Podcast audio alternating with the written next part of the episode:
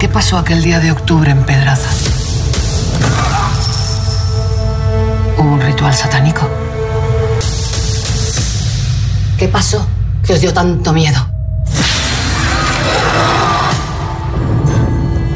Vergara, por primera vez me enfrento a alguien nuevo. Christian Barbro.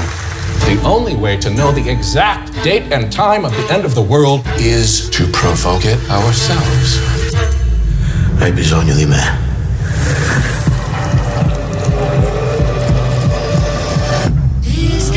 Ellos saben, los que estamos aquí en esta mesa sabemos quién interpreta el papel del padre Vergara en 30 monedas. Es uno de los grandes de la escena de nuestro país, el actor Eduardo Fernández, ganador de tres premios Goya. Su rostro aparece en innumerables películas y series de televisión. El hombre de las mil caras, los renglones torcidos de Dios, todos lo saben, perfectos desconocidos. Panegre, y, y ya en la primera temporada de 30 monedas dio vida al cura, exorcista. Y aunque acaba mal en la primera parte, su papel no desaparece. ¿Cómo resurgirá en esta segunda temporada? Se lo tenemos que preguntar a él. Eduard Fernández, buenos días. Hola, ¿qué tal? Buenos días. Buenos días. Tú ya habías trabajado con Alex de la, de la Iglesia en Perfectos Desconocidos, pero ¿cómo fue ese momento en el que te ofreció el, el papel de padre Vergara? Me parece que, que algo tiene que ver la estación de Atocha, ¿no? sí, estaba yo en casa de mi chica en Madrid y así como hace las cosas Alex, que es muy apasionado, me llamó al teléfono y dice, Eduardo, ¿dónde estás? Digo, estoy aquí en Madrid. ¡Qué cojonudo! Vente a Tocha, ya, corre, ven, ven a Tocha. ¿No te tardas? Digo, hostia, voy a Tocha y ahí en el bar, ¿no? tomando un bocadito de jamón rico. Me dice, te voy a ofrecer un papel que no te ofrecería a nadie. Voy a hacer una serie para HBO y te ofrezco el papel. Toma, léetelo y dime algo ya, enseguida. Digo, hostia. Él tenía un dibujito ya del padre del Vergara. Sí. eh, Alex dibuja muy bien y le dije que sí enseguida. Eh, Oh, wow. Es verdad que nadie, es verdad que nadie me, me ofrece. eh, puede ser que nadie me ofreciera ese papel. Eh, Alex hace cosas muy locas y muy bonitas, Sí. es un genio.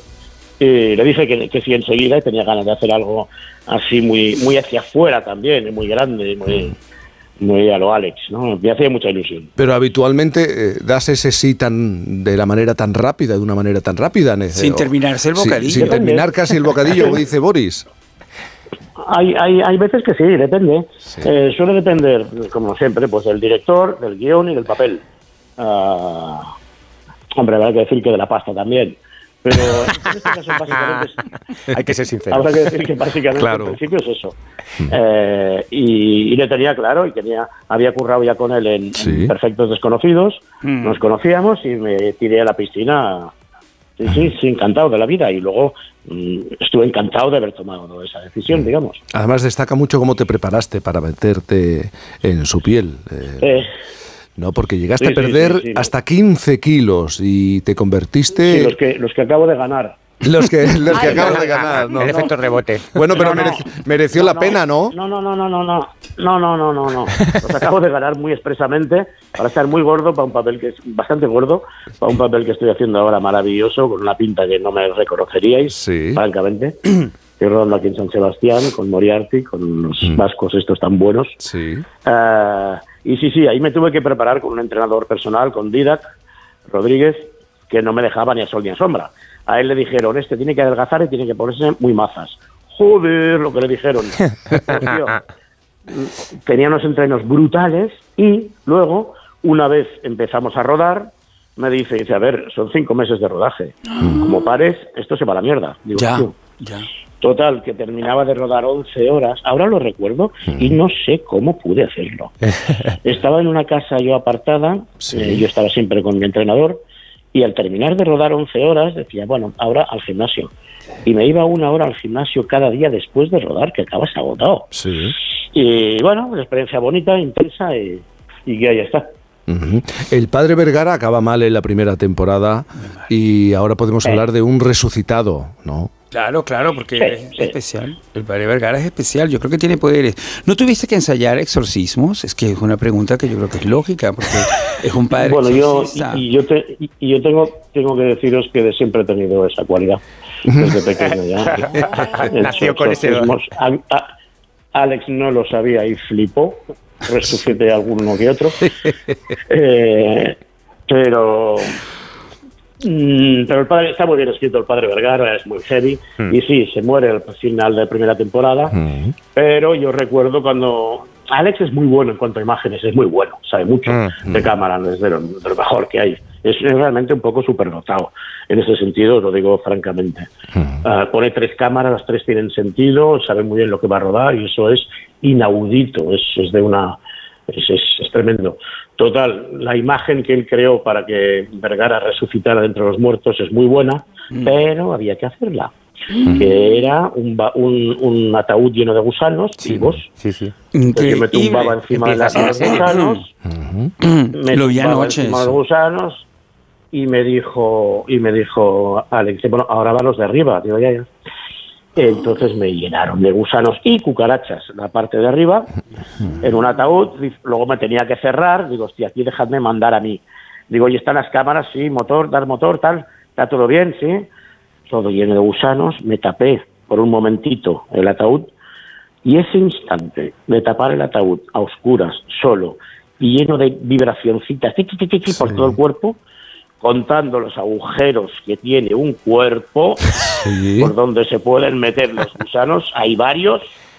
eh, epa. Los ojos. Pero la imagen es muy potente, es muy buena. Sí, sí, sí. Así que con Alex a veces haces cosas que no harías. Oye, transmites una, una confianza, no sé si plena, en, en- en Alex. Es, es una relación, ¿la consideras una relación especial, a diferencia de la relación que puedas Sí. tener con otros directores?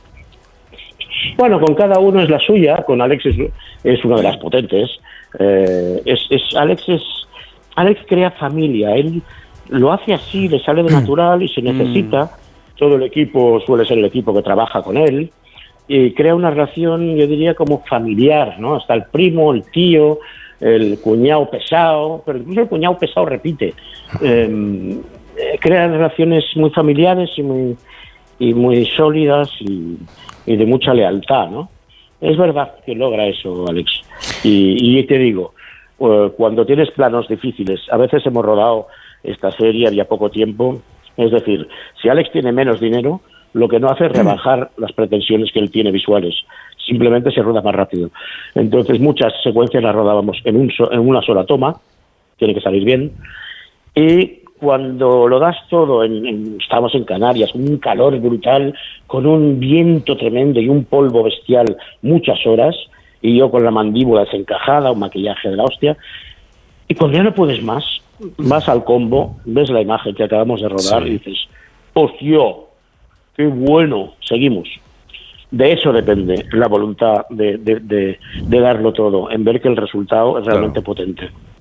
Eh, Bueno, eh, Eduard, ¿qué tal? Eh, soy Nacho. Eh, yo te quería preguntar porque debe ser eh, una, una aventura leer como actor Sí. el guion, un guion Ah, de sí, Alex, sí. porque eh, de otros directores a lo mejor te puedes esperar un poco lo que va pasando y además es to- todo más lineal, ¿no? Pero él es eh, tan especial que pasar la hoja debe ser una aventura. Total, total. Y como te cuento la, la lo que tiene en la cabeza para la tercera temporada, ahí ya no entiendo nada. Pero otro día me lo contó, digo, mira, Alex, terminamos la promoción y cuando acabe me lo cuentas porque eso es una locura que no, no entiendo, no entiendo lo que estás diciendo. Claro. Eh, eh, la tercera sería muy loca, a ver si la hacemos o no. Sería muy loca la tercera. Eh, sí, tiene esa gracia, Alex, tienes que prepararlo, estudiarlo, preguntarle, y él lo tiene muy claro. Ya te digo, yo creo que en una parte tiene algo de superdotado y él realmente se rebaja para contarnos a los mortales algo que para él es muy evidente. Esta y normal. me parece exacta. De normal, de normal no tiene nada lo que estás contando, tronco. Cuéntamelo bien. Pero sin embargo, pero, sin embargo te, atrapa porque es verosímil. Yo creo que lo bueno de 30 monedas, y lo defiendo con todos mis amigos que a veces Sí. no son tan, tan proclives a, a la serie, es que estás todo el tiempo creyéndotelo todo, in- in- incluyendo que todo esto pasa en Pedraza, es- que es la primera historia buena de, la, de la cosa, de que sea en España donde está Sí. sucediendo este, este maratón de, de- de incertidumbre. Es que yo y creo que a mí me da la impresión de que la grandeza de Alex está en contar algo esotérico, algo, eh, decir, eh, eh, algo esotérico, algo de género, ¿no? De terror o de miedo, eh, mezclado con el costumbrismo español. Y esa mezcla es lo que tú decías, que esto ocurra en Pedraza, en España. Esa mezcla es lo que le hace real. Que, es, hostia, es que podría ocurrir aquí en cualquier lado, en el, en el bar de la esquina comiéndote los calamares y de repente aparece un hombre gamba eh, en la cocina, ¿no? No sé. Eh, ¿Te lo crees? Luego él hacía, luego él es muy preciso y cuando hace un monstruo, un bicho, decía, no, la mitad tiene que ser real. Si todo es, es digital, mm, se suele notar y no te lo crees. Está muy bien pensado por parte de él en creértelo. Entonces, una parte del monstruo es real y la ves como actor ahí, y luego digitalmente añaden alguna cosa, pero no todo.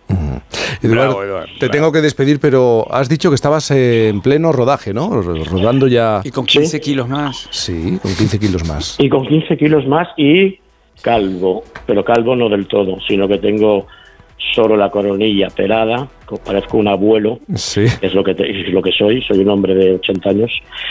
Eh, un tal Enric Marco, Sí. es un hombre que dijo que había estado en los en Auschwitz, encerrado, era el presidente de una asociación española, hasta que se descubrió que no había estado nunca. Vaya, vaya, qué gran impostor. historia. La El historia de Marco. el impostor. Está, está en de ello. Marco, Enric Marco, un, un libro de, de cercas. Sí. Eduardo Fernández, muchísimas gracias por atendernos en esta mañana de, de sábado, de fin de semana. Muchas gracias a vosotros. Gracias, un abrazo, Encantados. muy, muy grande. 10.41. Es Vamos un a hacer. grande, es un grande Es muy grande. Qué bien se lo pasa. A mí me, me cae bien la gente que se lo pasa bien y te lo cuenta eh, así, pasándoselo bien. Sí, Aunque sí, el esfuerzo sí. es un sobreesfuerzo, eh, Hombre, 11 es que horas la de vida de los rodaje. actores, cambiar Oh. físicamente, Bueno, es impresionante eh, vi- vi- pasar por engordar, eso. adelgazar. Yo no podía hacerlo. Es terrible, ¿no? Yo, yo, yo creo que lo increíble de, esta entrevista es también que te das cuenta que un gran actor también es una gran carrera y la manera que tienen en crear esa carrera, en escoger esto que nos ha que, que- que haya pasado dos veces por Alex, esté involucrado en una tercera temporada para 30 monedas y esté haciendo esta adaptación de la novela de Javier. Bueno. Eduardo Una declaración pasado de por- por las intenciones. manos de los mejores directores. Sí. Lo bueno de Alex es que, es, tiene es ojo, tiene un ojo Sí, increíble, claramente. ese universo propio, que es lo que decíais ahora, ¿no? Que al final eh, es lo que le va a hacer pasar a la historia como director. Mm. El hecho de que tiene un, un universo propio, que tiene sus propios personajes, su propio lenguaje, ese terror Mm. costumbrista, pero esperpéntico a la vez, ese humor negro maravilloso. Y es Yo- verdad que lo, lo tiene desde su debut en el año 93 con Acción Mutante. Ya Acción Mutante era una película universo, era una película universo muy Y el hábilmente producida Bestia, por el deseo. peliculón, aunque yo mi preferida, porque me parece fascinante, es la comunidad. La comunidad, La claro. comunidad. Yo te veo muy de la Es que me comunidad. río desde que empieza hasta que termina. Y el elenco, y, y- y haber recuperado a, a, a Pajes, a esa actriz tan maravillosa que se había un poco perdida en sí misma y que de repente la recupera de una manera brutal y la enfrenta a otro mega monstruo que es Carmen Maura. Vamos a hacer una pausa. ¿Os parece que hagamos una Me pausa? encanta que estas Sí, sí, sí. cinematográficas que cogemos de repente. Esto está muy bien, me gusta mucho esto. Un café y continuamos. Por fin, no es lunes.